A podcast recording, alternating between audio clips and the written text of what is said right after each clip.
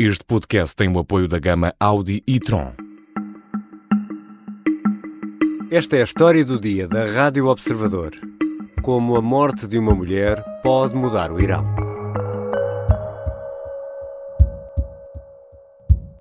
Until the women of Iran are free, we are going to stand with you. Jian, Jian, Azadi, women, life, freedom.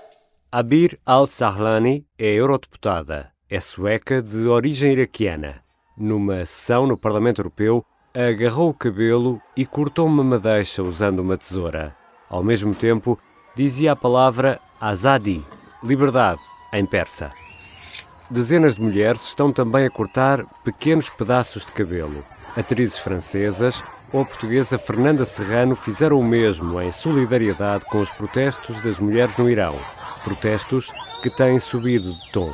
بنده به سراحت میگم این برنامه ریزی کار آمریکا کار رژیم غاصب O líder supremo iraniano demorou a reagir publicamente. O Ayatollah Ali Khamenei acusa os Estados Unidos e os israelitas de serem os instigadores dos tumultos.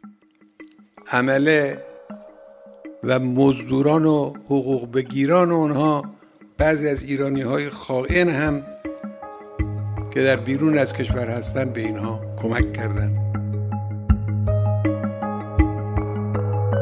Mahsa Amin foi detida a 13 de setembro por alegado uso inadequado do hijab, o véu islâmico.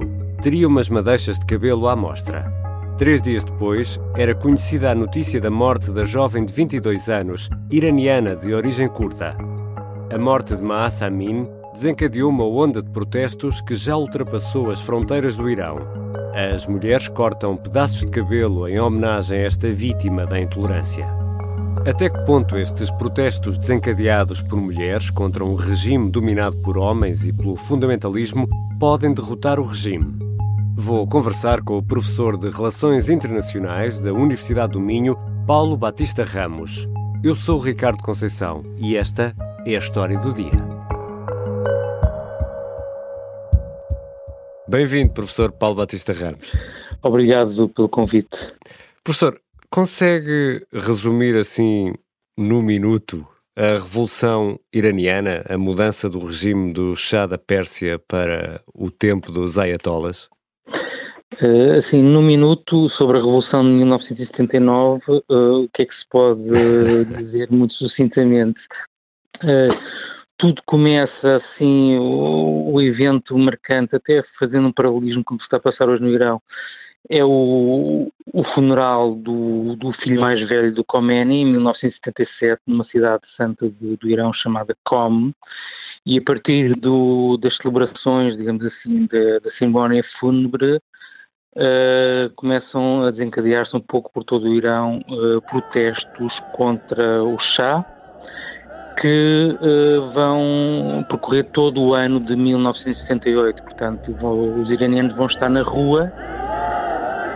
Khomeini estava no exílio, estava no Iraque e já era um grande símbolo, digamos assim, da oposição ao regime do Shah, que era visto como uh, pró-ocidental, uh, um pouco anti-iraniano, mas acima de tudo anti-muçulmano. E toda esta agitação, turbulência sociopolítica do ano 1978 vai culminar precisamente na Revolução uh, do início de 1979, fevereiro de 1979. O Shah abandona uh, o país e é precisamente Khomeini que o primeiro a chegar, digamos assim, o primeiro a marcar terreno, regressa de Paris, na altura ele já, já estava em Paris há alguns meses no exílio e regressa a, a Teherão e vai ser ele encabeçar, vai ser ele o grande símbolo, digamos assim, da oposição ao Shah, que também tinha, ao fim e ao cabo, certa medida, também era uma oposição ao mundo ocidental, com uhum. o qual o Shah tinha alianças, especialmente Estados Unidos, uh, Israel. O que há aqui de interessante e até para fazer um paralelismo com o que está a passar hoje no Irão, é que há várias tendências sociais, políticas em torno do Khomeini, portanto, uhum. Khomeini era um fundamentalista islâmico, tinha uma visão particular que ele próprio tinha criado sobre como é que deveria ser governado o, o Irão, mas na realidade havia comunistas, havia clérigos moderados, havia democratas, havia liberais, eh, esperando que Khomeini fizesse essa abertura, digamos assim, não fosse uma transição de uma, de uma ditadura ou de uma monarquia absoluta para uma revolução uh, islâmica, mas sim que fosse para uma revolução uh, democrática ou para um Islão uh, democrático. Na verdade, Khomeini foi bastante mais hábil que todas essas forças que se movimentavam na altura e conseguiu, enfim, implementar a sua visão, digamos assim, daquilo que deveria ser o regime futuro do, do Irão. E podemos dizer que, afinal, estamos perante uh, um regime que é dominado por uh, fundamentalistas islâmicos, neste caso xiitas. Certo. Uh, é um regime fundamentalista islâmico, como eu disse há pouco, assente numa visão particular do Ayatollah Khomeini. É preciso também ter atenção, ele já, já tinha 77 anos quando tomou o poder, portanto em 1979 ele já era uma personalidade também muito respeitada por causa da sua idade, na altura 77 anos ainda é muito mais do que hoje em dia, uhum. não é? Uhum. E ele tinha criado um, uma nova filosofia política chamada Valier Faki, que ao fim e ao cabo a teocracia, que é a fundamentação da teocracia islâmica, ele tinha criado isso no exílio, em palestras, ele esteve no exílio no Iraque, ao, no, ao sul de Bagdade, no seminário mais antigo do, do xiismo, que é Najaf, e, portanto, foi aí que ele construiu toda a filosofia política que depois vai implementar uh, com a Revolução Islâmica, que assenta efetivamente em princípios uh, fundamentalistas ou integristas, no sentido em que a religião, os textos sagrados, é que devem comandar toda a vida política, social, quer dos indivíduos, quer do Estado, quer da sociedade. O regime contou com esse apoio popular e de vários setores, pelo menos no arranque. Esse sentimento foi uh, mudando? Uh, está tudo igual hoje àquilo que era ali no início dos anos 80? Uh, eh, não, não está tudo igual. O sentimento foi mais, mais mudando, foi a própria estrutura da população, a estrutura demográfica que se alterou quando ocorreu a Revolução, existiam mais ou menos 40 milhões de iranianos, hoje os iranianos são cerca de 80 milhões. O que isto significa? Que a maioria da população uh, não conheceu, por e simplesmente, uh, a Revolução Islâmica. Portanto, 40% hoje em dia da população iraniana tem menos de 25 anos e muitos uh, já nasceram após 1979. E, portanto, a Revolução Islâmica já é algo distante para a maioria da população uh, iraniana, tirando a elite que se mantém, uma elite gerontocrática que se mantém uh, no poder. Além do que, para consolidar o poder, Khomeini uh, instituiu logo um regime repressivo e, portanto, começa logo uma política de repressão, cria a Guarda da Revolução Islâmica, cria os Bazis, portanto, toda uma série de forças policiais e militares que vão garantir e salvaguardar uh, o regime uh, que saiu da Revolução Islâmica, portanto, a República Islâmica uh, do Irão, e que na prática uh, tem uma atuação muito idêntica ou idêntica ou até pior do que a polícia política no tempo do, do chá. E a 13 de setembro, uma jovem de 22 anos é detida e três dias depois morre às mãos da polícia da moral é detida por mau uso do lenço um, e deste tipo particular de lenço ou de véu islâmico, o hijab? Exatamente. Uh, é detida, aparentemente, até estava a usar o hijab, o tal lenço ou véu islâmico, mas estaria a, a usá-lo de forma inapropriada, que é muito comum no Irão. A maioria das jovens e das mulheres no Irão, eh, apesar de ser obrigatório o uso do lenço, usam assim de uma forma um pouco livre, um pouco solta, portanto não tapam completamente o cabelo, não tapam completamente a cara e, portanto, usam até aquilo como uma forma eh, fashion, digamos assim. Aliás, sempre foi um pouco essa a tradição iraniana, não é? Já dos tempos do, do chá. Sim, no chá não era de toda obrigatória a utilização do, do, do hijab, não é? Portanto, no tempo do chá, apesar de ser, eh, não existir eh, pluralismo político, digamos assim, existia pluralismo social, portanto havia uma abertura completa dos costumes e uh, o governo do chá tentava não interferir na vida pessoal, privada, de cada um, nem nas questões uh, religiosas. E, portanto, no tempo do chá havia efetivamente um pluralismo em termos de género também, as mulheres tinham uh, tendencialmente os mesmos direitos que os homens. Aliás, o Khomeini salta para a ribalta política ou para o grande combate político nos anos, no início dos anos 60, quando são eleitas as primeiras mulheres como deputadas. Mas agora existe essa polícia da moral. Sim, existe essa polícia moral, existem muitas polícias no, no Irão, incluindo os Basiji, uh, que uh, fazem esta vigilância total, uh, totalitária, digamos assim, dos costumes e dos comportamentos do, dos cidadãos se estão de acordo com a lei islâmica. É muito comum este tipo de repressão, portanto, isto que aconteceu à Mazamini é relativamente comum no Irão. Eu lembro, por exemplo, os ataques com ácido que as mulheres costumam sofrer por não usarem o véu de forma correta. Desta vez foram um pouco mais longe, uh, digamos assim, a polícia levou-a para a esquadra e efetivamente tudo indica que, que ela morreu na esquadra e que, enfim, sofreu pancadas no crânio e que terá sido isso que levou à morte. Ela esteve em coma durante vários dias, portanto, no dia 13 ela é detida e no dia 16 ela morre. Uh, e depois é na sequência do seu funeral, portanto, tal como no filho do Khomeini, é na sequência do seu funeral que começam a ser desencadeados primeiro protestos na sua cidade natal, que é no Kurdistão, e depois um pouco por todo o Irão. E a repressão uh, desses protestos tem sido uh, violenta. Quantas pessoas já, já morreram? Violentíssima. Uh, neste momento, de acordo com organizações não governamentais, aproximadamente 100 pessoas já terão morrido e mais de mil já terão sido detidas. Agora, eu também só gostaria de sublinhar que os últimos grandes protestos que aconteceram no Irão foi em 2019 e, digamos assim, a faísca que, que os desencadeou foi o aumento dos preços de combustível, uh, provocaram mais de 300 ou 400 mortes. Portanto, os números são um pouco dispares, mas foram centenas de mortos.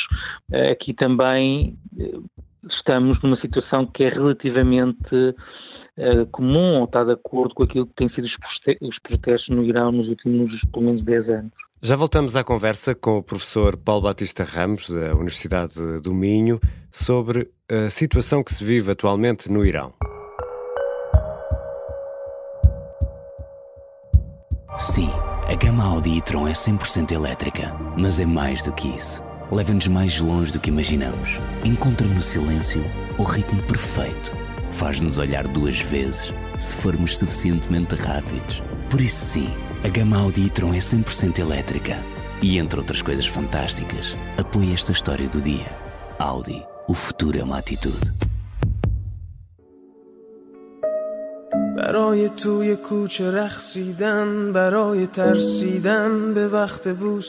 Estamos de regresso à conversa com o professor Paulo Batista Ramos. Esta canção que estamos a ouvir em fundo Barai, que significa em persa por causa de, é agora um símbolo de resistência e tem tocado em um, protestos e é muito usada um, nas redes sociais. Este por causa de é também usado para os mais variados fins. Estes eh, protestos em defesa da liberdade têm apenas como base este desejo de liberdade? Ou, professor, há aqui mais? Há outras questões sociais e económicas a alimentar todos estes protestos? Há mais, obviamente que há mais. Eh, eu acredito que sim, que seja em nome da liberdade que a maioria das pessoas estão a ir para as ruas, principalmente os mais jovens, Uh, mas a verdade é que, por exemplo, a inflação no Irão está na casa dos 60%. Portanto, obviamente que também há condições socioeconómicas propícias, digamos assim, ao desencadear destes protestos. Mas há outra questão que talvez tenha sido mais relevante do que propriamente as questões socioeconómicas, que é o facto de da Masa Amini ser de origem curda e o Irão tem muitas minorias étnicas. Tem o Kurdistão iraniano, tem o Azerbaijão iraniano, dos azeris, tem ao sul também uma minoria árabe junto ao Golfo Pérsico, no Cuzestão, tem também uma, uma minoria baluche junto à fronteira com o Paquistão. Isto para dizer que no seio da sociedade iraniana também existem tensões uh, etnonacionalistas uhum. que uh, tendem a ser os principais veículos normalmente quando acontecem protestos no Irão. Mesmo os, os protestos contra o aumento dos preços de combustíveis, o aumento dos preços dos bens essenciais, como aconteceu em 2017 com os ovos.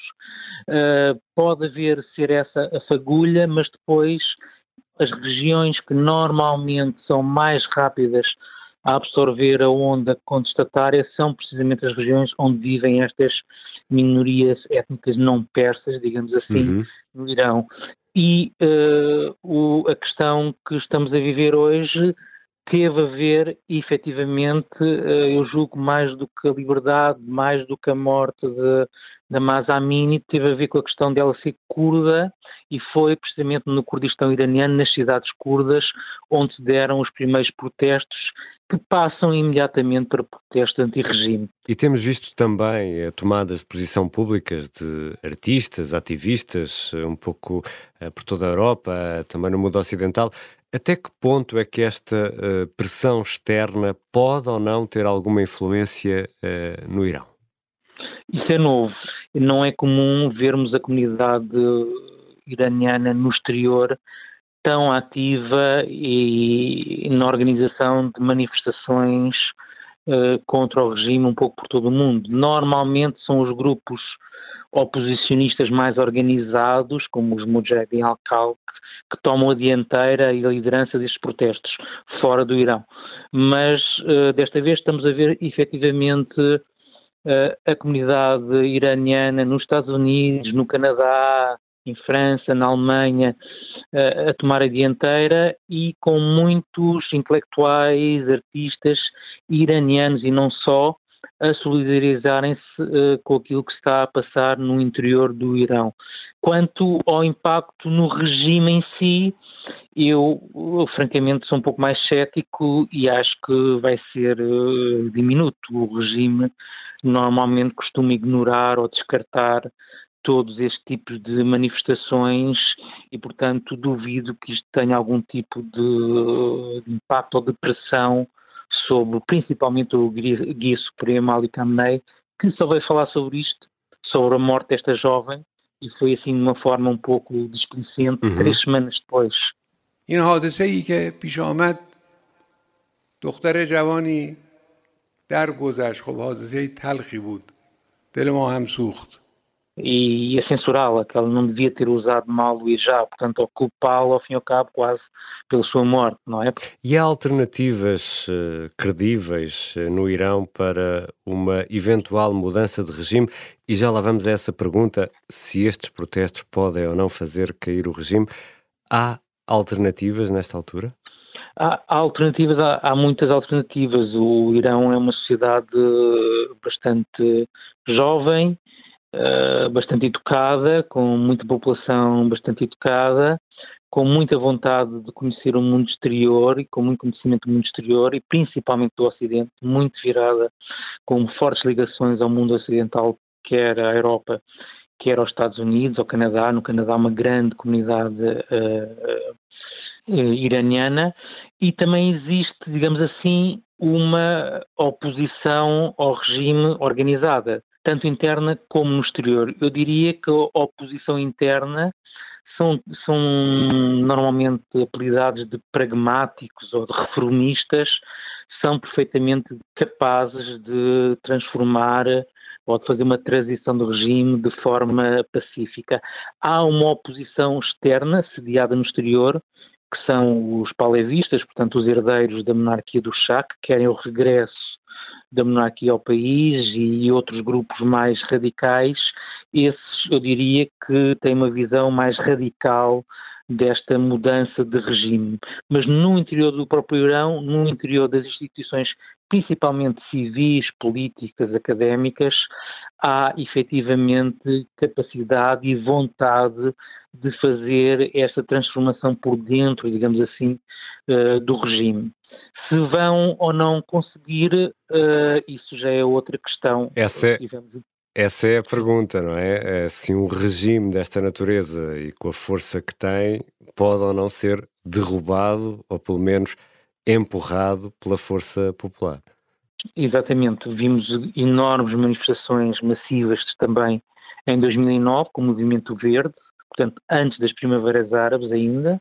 Tiveram milhares, milhões de pessoas nas ruas de Irão durante meses e o regime, enfim, abanou, mas não caiu. O resultado foi o, o presidente eleito Ahmadinejad, na altura, manteve-se no poder e os líderes tinham se candidatado contra Ahmadinejad estão ainda em prisão domiciliária. Foram para a prisão domiciliária em 2011 e ainda se mantém em prisão domiciliária.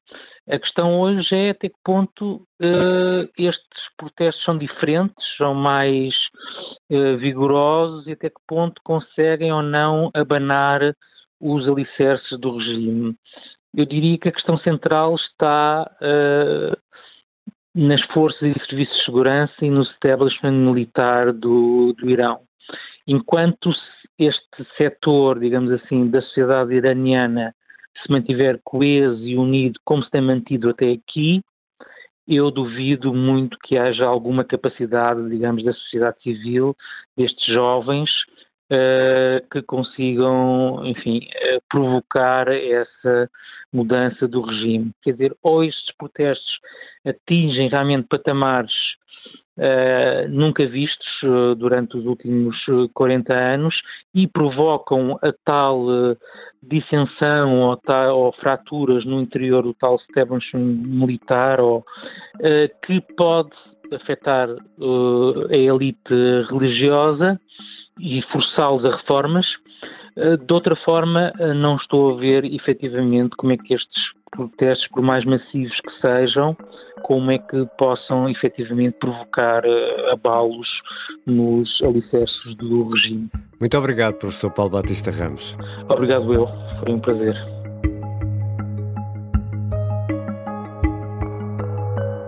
Paulo Batista Ramos é professor de Relações Internacionais na Universidade do Minho e já participou noutros episódios da História do Dia, por exemplo, sobre o poderio militar e nuclear russo. Esta foi a História do Dia. Neste episódio, ouvimos alguns sons retirados das redes sociais que foram divulgados pela agência Reuters. A sonoplastia é da Beatriz Martel Garcia, a música do genérico do João Ribeiro. Eu sou o Ricardo Conceição. Até segunda. Este podcast tem o apoio da gama Audi e Tron.